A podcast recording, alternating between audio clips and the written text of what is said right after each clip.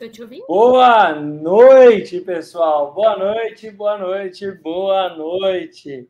Já estamos ao vivo no YouTube. Estamos entrando ao vivo aqui no Insta. Boa noite. Boa noite, Alexandre. Boa noite, Thaís. Boa noite, Tati. Giovanni, Rodrigo, Carvalho. Boa noite a todos, pessoal. Boa noite a todos.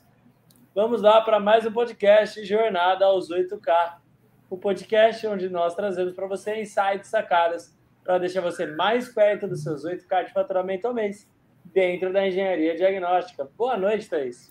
Boa noite, Henrique. Tudo bem? Tudo ótimo. E com você? Também, tudo certo. E aí, pessoal, tudo certo com vocês? Hoje, de novo, nosso podcast ao vivo aqui. Tô, tô tentando me acostumar com as duas câmeras aqui, porque a gente também fica no YouTube, para quem quiser, né? Mas, porque é lá que fica gravado, né? Nossos podcasts depois, o pessoal até comenta e tudo mais. Total, total. Todos os episódios do nosso podcast no canal do YouTube e no Spotify. Fica a dica aí pro pessoal, né? Exato. Toda semana, quinta-feira, se eu não me engano, quinta-feira de manhã já sai o episódio. Então, mesmo que seja ao vivo gravado, a gente libera ele lá. Muito bom, muito bom. E conta para nós, Thaís, qual vai ser o tema do nosso podcast de hoje, que antecede né, aí a semana da imersão do Engenheiro Civil 8K, né? A imersão que está vindo semana Exato. que vem, esse evento aí inédito para o pessoal. Então, qual é o tema do nosso podcast de hoje? Conta para gente. Estou vendo até sobre a imersão, eu estou vendo até o aviso aí nos falou de faltam seis dias, faltam só seis dias, pessoal. Bem legal, vai começar segunda-feira, né? Primeira segunda aula. Já. O nosso podcast de hoje, a gente vai falar sobre a rotina de um engenheiro diagnóstico. A gente recebe bastante pergunta, né? Assim, o pessoal é bem curioso, quem, principalmente quem não atua na área, ou até quem atua, às vezes tem uma rotina diferente da sua, né? Às vezes não está conseguindo rentabilizar e apareceu um bicho aqui na, na sala, então se ele voar na minha cabeça, vocês me desculpem.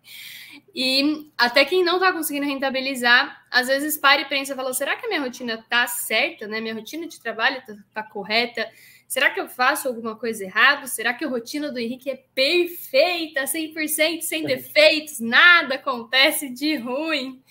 Então, por isso, eu acho que é legal trazer esse, esse tema, gente. A última vez que a gente pediu para o pessoal comentar, eles comentaram bastante isso. O pessoal gosta, tem bastante curiosidade, né, de saber sobre a sua rotina. Então, a gente já teve um que a gente falou sobre a agenda, sobre como montar a agenda. Então, tá lá, sobre fazer metas e tudo mais. Não é isso que a gente vai falar aqui hoje. A gente vai falar sobre a rotina e algumas dicas, né, de como isso pode.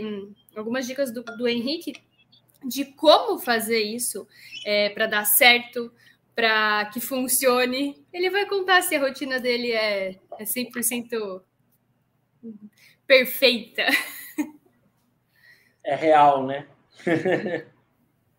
o dia a dia é bom, é real. Muito bom. É diferente, às vezes, do que a gente vê no Instagram. A gente imagina, né, ver no Instagram. Total, total. Uh, vou aproveitar, né, Thaís? Aproveitar que hoje a gente está fazendo ao vivo aqui o nosso episódio do podcast, estamos gravando ele ao vivo. Convidar aí, né, o pessoal que está assistindo a gente aqui no YouTube, aqui no Instagram hoje. Façam perguntas, pessoal. Fiquem à vontade para perguntar o que vocês quiserem a respeito da rotina de um engenheiro diagnóstico. A gente vai aproveitar para responder sua pergunta já ao vivo aí hoje. Então aproveita. Enquanto a Thaís, como sempre, né, faz as perguntas dela para tirar de mim o melhor aí, Exato, aquilo verdade. que eu normalmente não falo. Então, fica aí a sua chance também de dar uma dica para a Thaís do que perguntar hoje.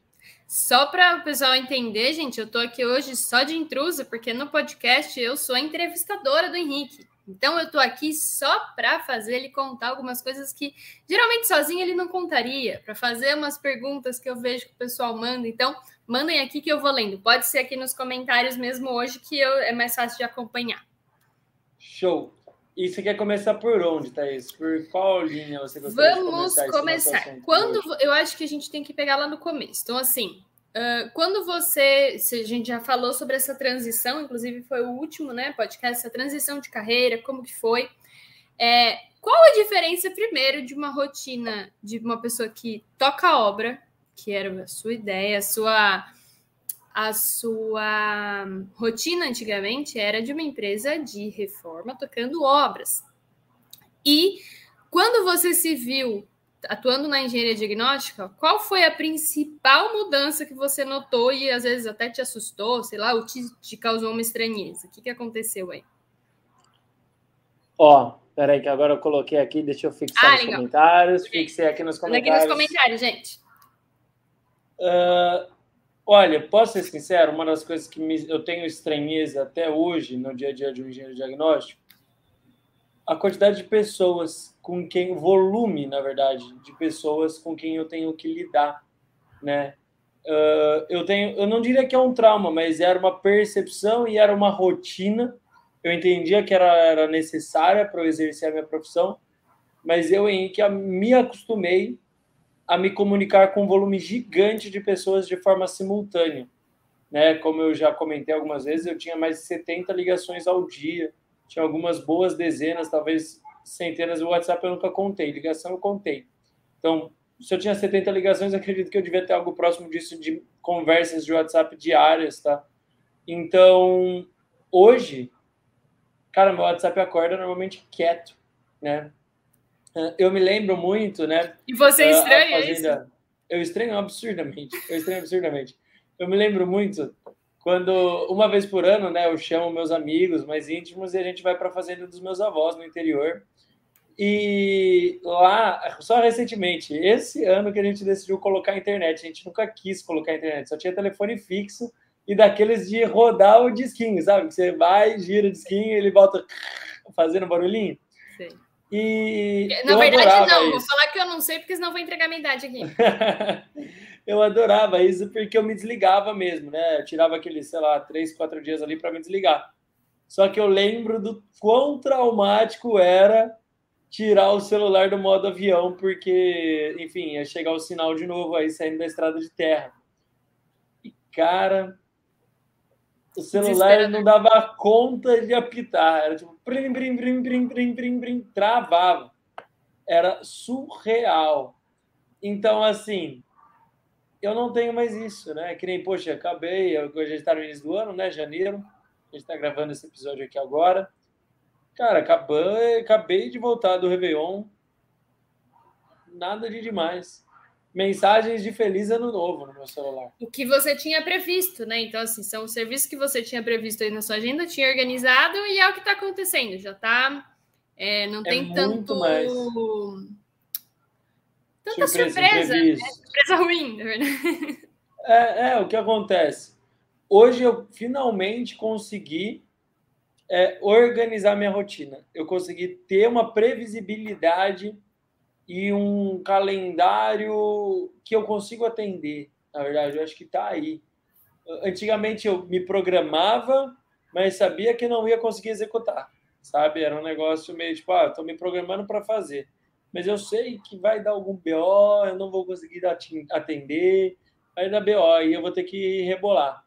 Hoje em dia, não. Olha, tenho que fazer esse, esse serviço, esse, esse dia, o próximo serviço eu vou agendar dali uma semana e pronto, eu tenho previsibilidade da minha agenda.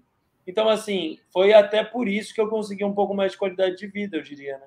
Porque hoje eu consigo, poxa, sei lá, treinar me alimentar, tá? Tem gente que acha que se alimentar é se normal. Se surgir alguma e coisa imprevisto, ou um cliente vindo, né, com uma urgência, te ligando, pelo amor de Deus, Henrique, você pode me atender? Primeiro, eu acho que você tem a opção de falar sim ou não, porque não é seu hum. cliente ainda, né? Você pode falar se sim, não, eu vou atender ou não, não consigo.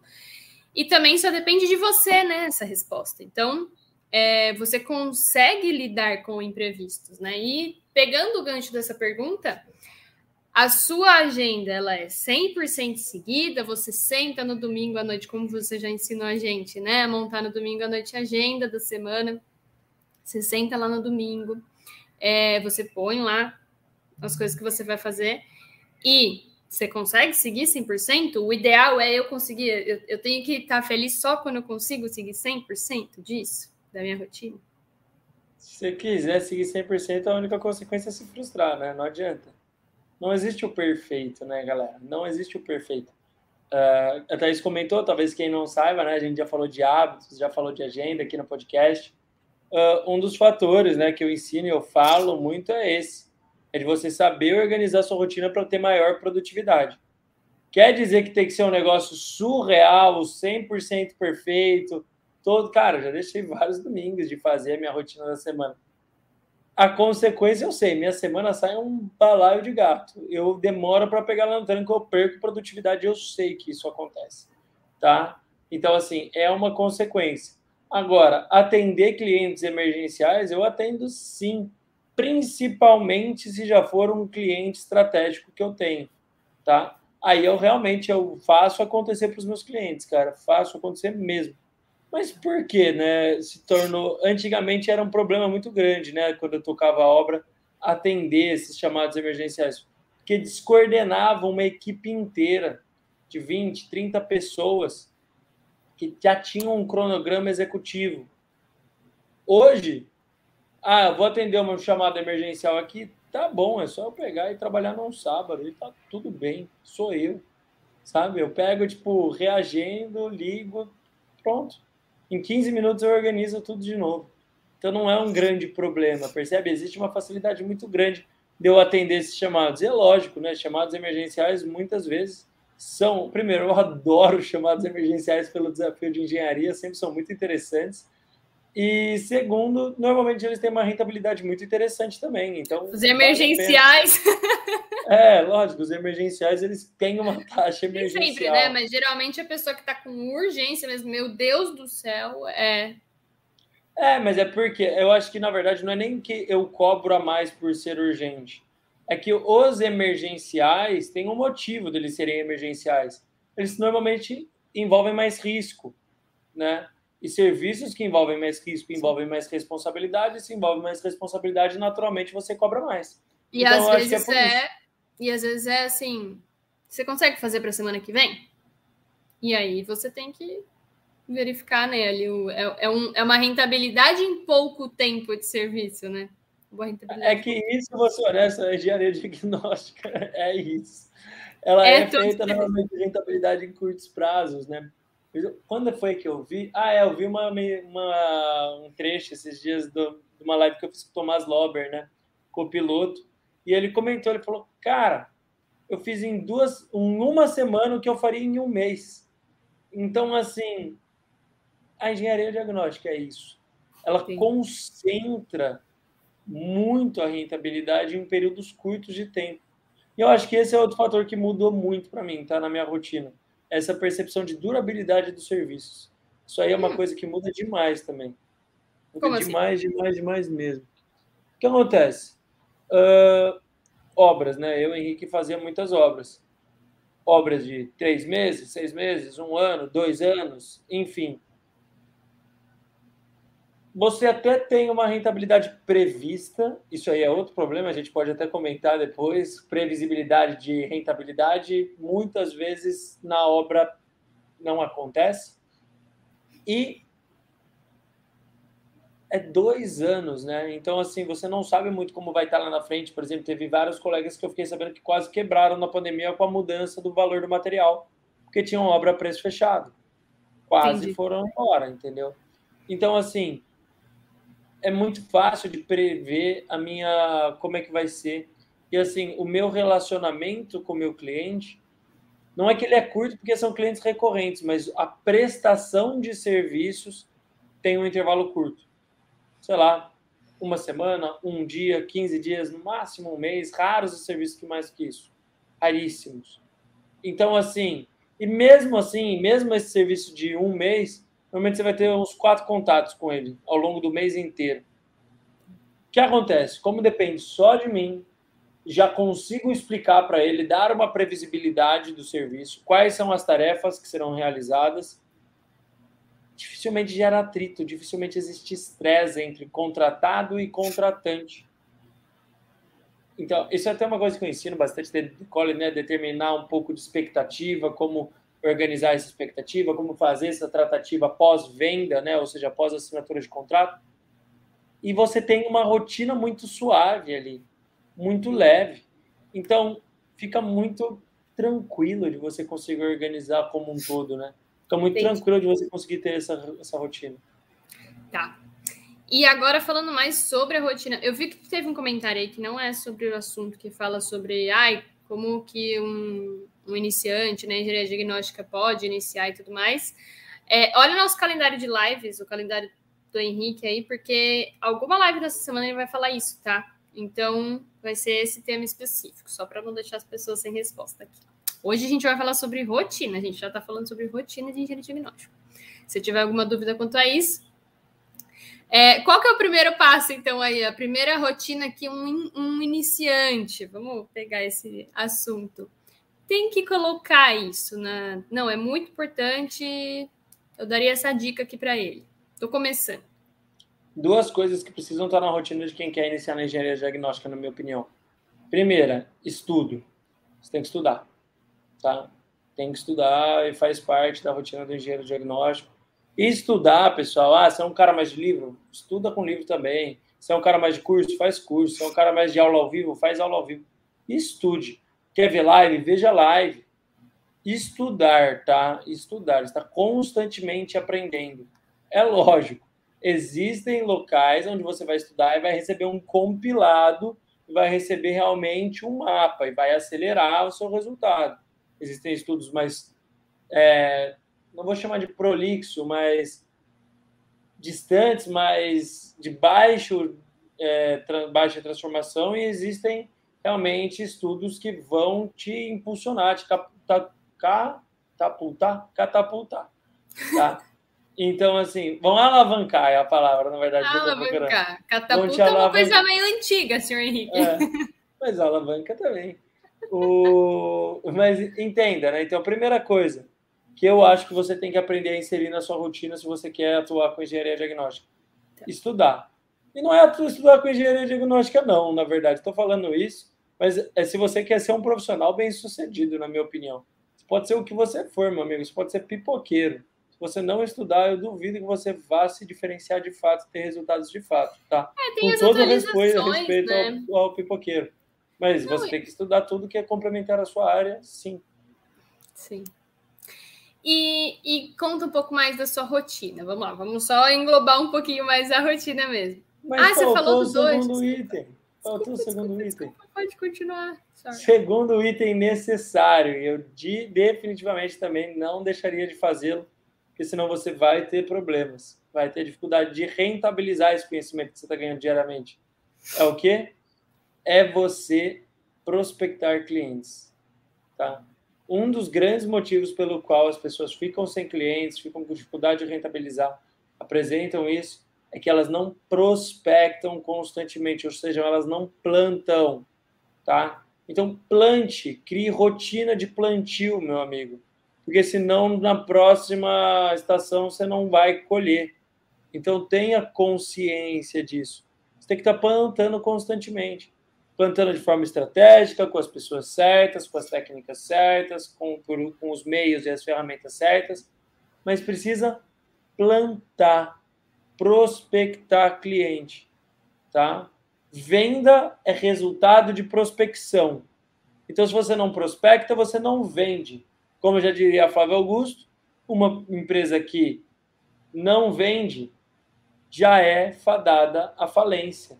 É fato não tem saída. Não tem lucro, pessoal. Se não tem lucro, a empresa está falida.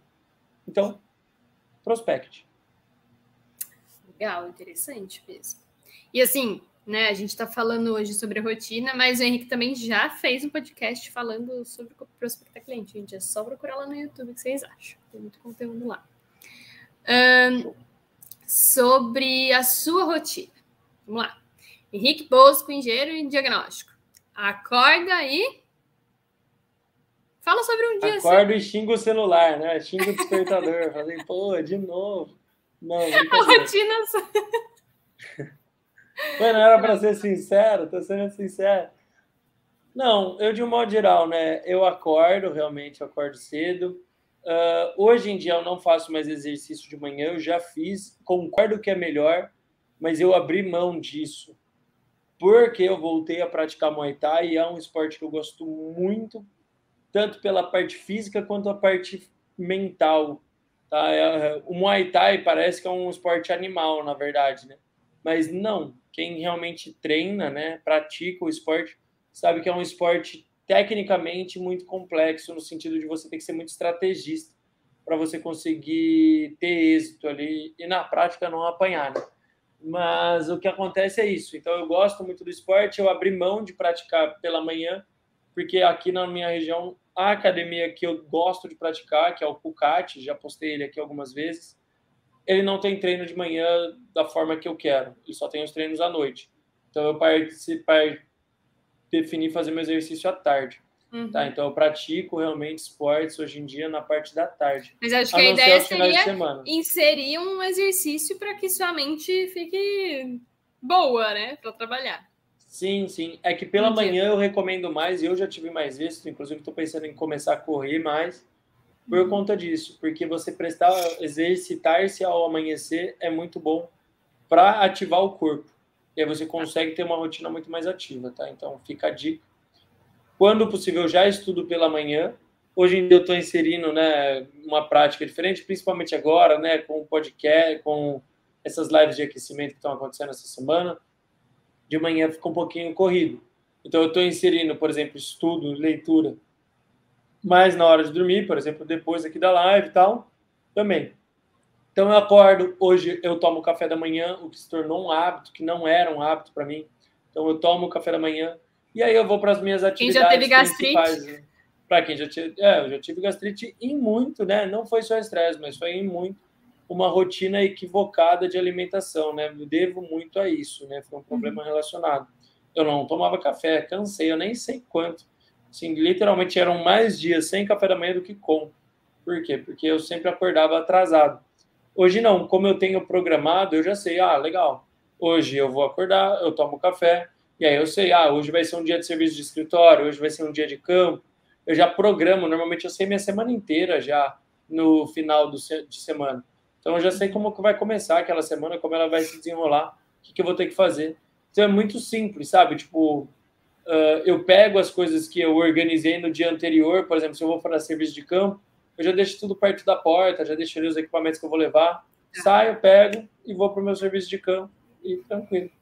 Para exatamente é, não ficar corrido na hora de sair, né? De, porque como você tem que levar algumas ferramentas e tudo mais, para fazer o seu tempo valer a pena lá, quem não tem cabeça tem perna, né? Não fica voltando para trás. então, acho que é um ponto legal mesmo de se organizar, né, para esse serviço. Sim, não é simplesmente sim. você chegar lá e falar assim, o que, que eu ia precisar mesmo para falar com esse cliente? É, não, isso é uma dica aí, né, pessoal? Você ter aí uma lista, alguma coisa, um checklist dos equipamentos, e não só equipamentos, mas atividades necessárias para a execução daquele serviço, né? Sempre que eu vou começar, então, uma dica aí até de organização de serviço aí para o pessoal. Sempre que eu vou começar a execução de algum serviço, alguma coisa, eu crio o planilho o serviço. Então, quais são as atividades, quais são os estágios, quais são as práticas necessárias para a execução daquela tarefa. Então, eu preciso de uma autorização, eu preciso de uma assinatura, eu preciso de algum projeto, eu preciso de alguma coisa. Porque muitas vezes não adianta, ah, eu peguei todos os equipamentos, cheguei lá, não tem o projeto que eu precisava. E aí? Não perdi tem a liberação para entrar. É, perdi meu dia, percebe? Então acontece muito. Ah, mas no dia do orçamento eu comentei com o síndico que eu ia precisar dessa planta, mas o síndico esqueceu, ele nem sabe o que é essa planta. Então, antes, né? Esse é o segredo. Antes de você ir, você já solicitou, você já sabe que está lá, que está tudo pronto para render seu dia. Isso é uma coisa que complica. Quando você não se organiza, você começa a perder dias e produtividade consecutiva. Isso vai afetar na sua rentabilidade, porque como autônomo, né, você ganha pela sua produção. Então você acaba sendo um pouco enrolado, um pouco desorganizado, vai acabar de fato influenciando aí na sua rentabilidade e sim no seu retorno. Então uma dica aí para a galera. Sim. E seus dias são assim é, mais de escritório, mais de campo? Você tem quem te ajude? Como que funciona? Top, top, top. Já tive estagiário, tá? Já tive alguns, inclusive a maioria virou autônomo, feliz por eles, quero que eles tenham muito resultado, inclusive indico serviço para eles.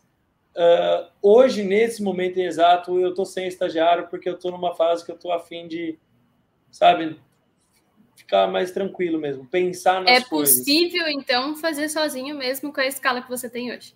Total, total. Exige mais organização, mas é total possível, total possível, tá? Mesmo aí com o nosso faturamento atual, consigo tranquilamente executar o serviço sozinho. Consigo executar, ó, eu, Henrique, eu executo os laudos, eu, Henrique, gerencio, né? Eu faço, gerencio a empresa, eu, Henrique, dou aula de pós-graduação, eu, Henrique, dou aula no Decole, eu, Henrique, mentoro centenas de engenheiros eu consigo fazer muitas outras coisas além de tudo que eu já faço. Então dá, se você for uma pessoa organizada, dá sim, tá? Não pode ser deixar a onda levar, né? Que senão você se perde um pouco mais isso. Até se você for fazer compra no mercado sem se organizar, você se perde e leva mais tempo que você esperava, né? Então, não pode ir com fome.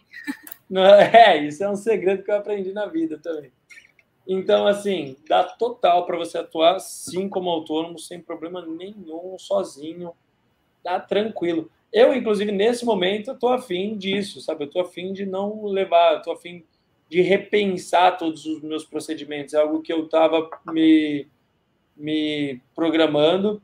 E, assim, eu acho que para eu repensar, eu estou afim, né? isso é uma coisa minha, não recomendo necessariamente, mas de praticar todas as etapas de novo. Porque quando você tem um estagiário, um auxiliar, você delega várias etapas só que muitas vezes essa pessoa não está pensando no sentido de aumentar a produtividade, aumentar a escala, melhorar procedimentos. Eu falei assim, deixa eu fazer tudo de novo. Então, eu estou fazendo isso nesse momento, de propósito. Então, provavelmente daqui a pouco, talvez no segundo semestre eu pegue um auxiliar de novo, provavelmente. Nesse momento, não. Nesse momento, estou afim de pegar e revisar nossos procedimentos. Melhoria contínua, né? Acho é, eu acho que é interessante isso, porque tem um negócio de, às vezes, no começo, né? Como, quando a gente começa a fazer serviço e tem alguém para ajudar, alguma coisa assim, você meio que escreve lá, ah, na minha cabeça tá os procedimentos aqui, eu vou passar para essa pessoa. Beleza, contratou. Tá dando certo? Você, se você não se cobrar de sempre estar tá ali, olha, vamos passar, olha, esse procedimento é por. Às vezes a pessoa não entende por que, que é. E ela para de fazer e você não, não, não percebeu que ela parou de fazer aquele procedimento pulou uma etapa ali, e aí lá na frente que você vai ver o resultado, né? Então é importante mesmo rever procedimentos e tudo mais. Muito bom. É, e você fica mais no escritório ou mais na rua? Eu, Henrique, com os tipos de serviço que eu presto, eu diria que é algo em torno de 60 40. 60 escritório e 40 rua, tá? Hoje. Mas assim, isso é uma coisa interessante, né? Porque vai sinceramente, eu posso escolher, tá? Hoje em dia eu escolho os serviços que eu quero prestar. Eu gosto de mesclar. Eu gosto de dia de campo e eu gosto de dia de escritório. Eu gosto de mesclar os dois, né? Tô me sentindo meio velho já hoje em dia. Eu não gosto de pegar uma semana tocadão assim fazendo o serviço de campo. Não é mais meu dia a dia. Então eu gosto de mesclar por quê? Porque eu vou, faço uns dois dias de campo, pego, faço uns dois dias de escritório e vou mesclando. Mas é uma rotina que eu gosto, são serviços que eu pego, e por isso que eu acabo fazendo esse tipo de prospecção, tá? Até porque os serviços de campo, eles também exigem uma parte no escritório, sempre, né? Sempre serviço de campo exige um pouquinho de escritório, ou mais de escritório do que campo, até dependendo. Então, assim, uhum. a minha rotina hoje, Henrique, eu diria que é uns 60-40. Tenho colegas, tem tripulantes que é 100% escritório? Tem. Tem tripulantes que são 100% campo e terceirizam a parte do escritório? Tem também. Então, assim, tanto faz, tá? Se você é uma pessoa que gosta mais de campo, dá para ter resultado aqui, qualidade de vida. Se é uma pessoa que gosta mais de escritório, dá. Se você é que nem eu, que gosta de mesclar, tranquilo também, tá? A minha rotina, eu diria que é 60-40, porque eu gosto. Realmente gosto de mesclar a rotina, eu gosto dos dois. É, pô, eu trabalhei oito anos em obra, né? Então, queira assim, queira não, eu gosto do dia a dia de obra, eu gosto de conversar com executantes, gosto muito. Hoje eu estava lá né, numa inspeção, a gente estava abrindo e eu pedi um auxiliar para abrir para mim todas as tampas de inspeção, eram tampas pesadas, então veio um auxiliar até para dar mais produtividade ali na nossa inspeção. E aí, cara, eu adoro conversando com ele sobre o Piauí e que lá não chove, e que não. Cara, eu adoro esse tipo de papo. Então, vai aí da sua rotina, o que você gosta, o que te faz se sentir bem, né? Eu acho que isso é importante. Legal. Henrique, deixa eu te perguntar uma coisa. Você tá vendo os comentários aí? Porque para mim travou. Eu tô, eu tô, eu tô. Alguém uh... tem mais ah, alguma pergunta? Pergunta do Bruno. Henrique, você consegue se desligar do trabalho quando está fazendo exercícios? Digo isso porque às vezes estou lá treinando, mas a cabeça queimando sobre os assuntos do trabalho. Se sim, quais isso se dicas? chama culpa, isso se chama culpa. Eu não diria culpa, eu diria comprometimento, talvez, sabia? Porque eu, ah, Henrique, eu tinha muito isso. Uh, durante né, vários anos, várias pessoas sempre me relataram que quando eu, cho eu, eu chovia, que começou a chover aqui, eu olhei aqui e falei, eu chovia. Enquanto eu dormia, é, eu falava coisas de obra, repetia o nome do meu encarregado, repetia materiais, repetia nome de depósitos de materiais. O nome disso, na verdade, é o quê? É comprometimento, provavelmente. Você tá com aquilo. Não, eu, eu falei culpa, não por, por causa dele, é Bruno, né? Não é para ele, não. É, eu, por exemplo, quando eu fico com a cabeça no trabalho, fazendo exercício principalmente, Cara, é culpa do tipo assim, cara, eu não consigo me planejar, mas eu vim fazer exercício, mas não vai dar tempo de terminar e vai dar tudo errado. Então, tipo, hum. tipo, eu senti a culpa. Entendi. Talvez culpa de estar ali enquanto você deveria estar no trabalho, fazendo o trabalho acontecer, né? Talvez, você ah, consegue ah, se minha... desligar hoje? Olha, na época, eu comecei, eu voltei para o Muay Thai, foi para desligar, porque eu tinha tentado voltar para musculação, mas musculação, cara, eu já pratiquei muitas, muitos esportes na minha vida, né? Já pratiquei de tudo um pouco, se bobear. Tá? Esportes de raquete, esporte de mão, esporte de pé, esporte de natação, esporte com equinos, né? Enfim, já pratiquei várias coisas. E assim, tentei voltar para musculação e não conseguia focar, sabe? Tipo, era isso, era sentimento de tipo, tô aqui, mas tenho muita coisa para estar tá fazendo. E aí o treino não rendia. Um dos motivos de eu voltar para o Muay Thai ela foi simples na época. Ou eu foco ou eu apanho.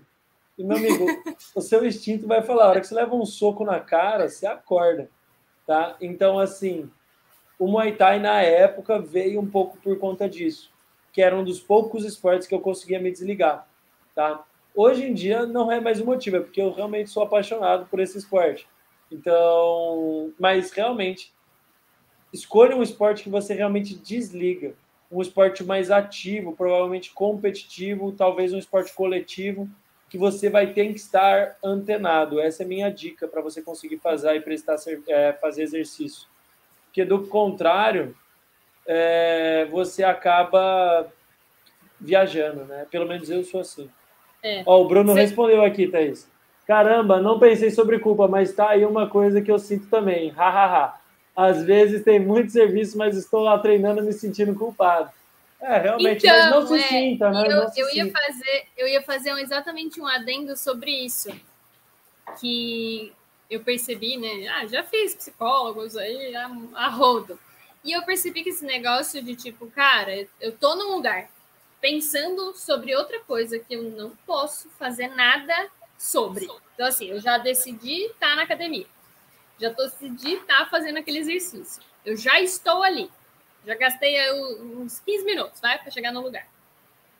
O que, que adianta eu estar tá lá pensando alguma coisa, nem fazendo aquilo direito, nem fazendo o que eu estou pensando direito, e só perdendo tempo e a hora que eu voltar eu não vou ter. Então, assim, eu aprendi a entender que algumas coisas, além do trabalho, fazem você produzir também, né? Então, assim, o exercício trabalha o meu corpo para que ele esteja pronto na hora que eu sentar, para que ele esteja relaxado, para que ele esteja pensando direito, para consiga ter uma postura e não consiga ter. Eu tenho muita dor né, na coluna, então, assim, isso me ajudava na hora de trabalhar, me ajudava a ser mais produtiva quando eu sentava para trabalhar. Não ficava 24 horas na academia. Mas isso ajuda a gente a refletir por que, que a gente está pensando isso, né? Por que, que a gente está sentindo isso na hora de fazer o exercício? Será que eu realmente estou procrastinando? Estou indo para a academia para procrastinar meu trabalho? Ou se eu consigo montar a minha agenda, ela está fazendo parte e está ajudando muito? Boa, boa. Vou ter que fechar a janela aqui também. Pera só um minuto. Peraí, vai tá respondendo aí, vai eu lendo os comentários. Aqui. Mas teve até um ponto, pessoal, vou até aproveitar para comentar isso com vocês, então. Teve até um ponto que, quando eu morei nos Estados Unidos, eu participei muito, que era um grupo, na verdade,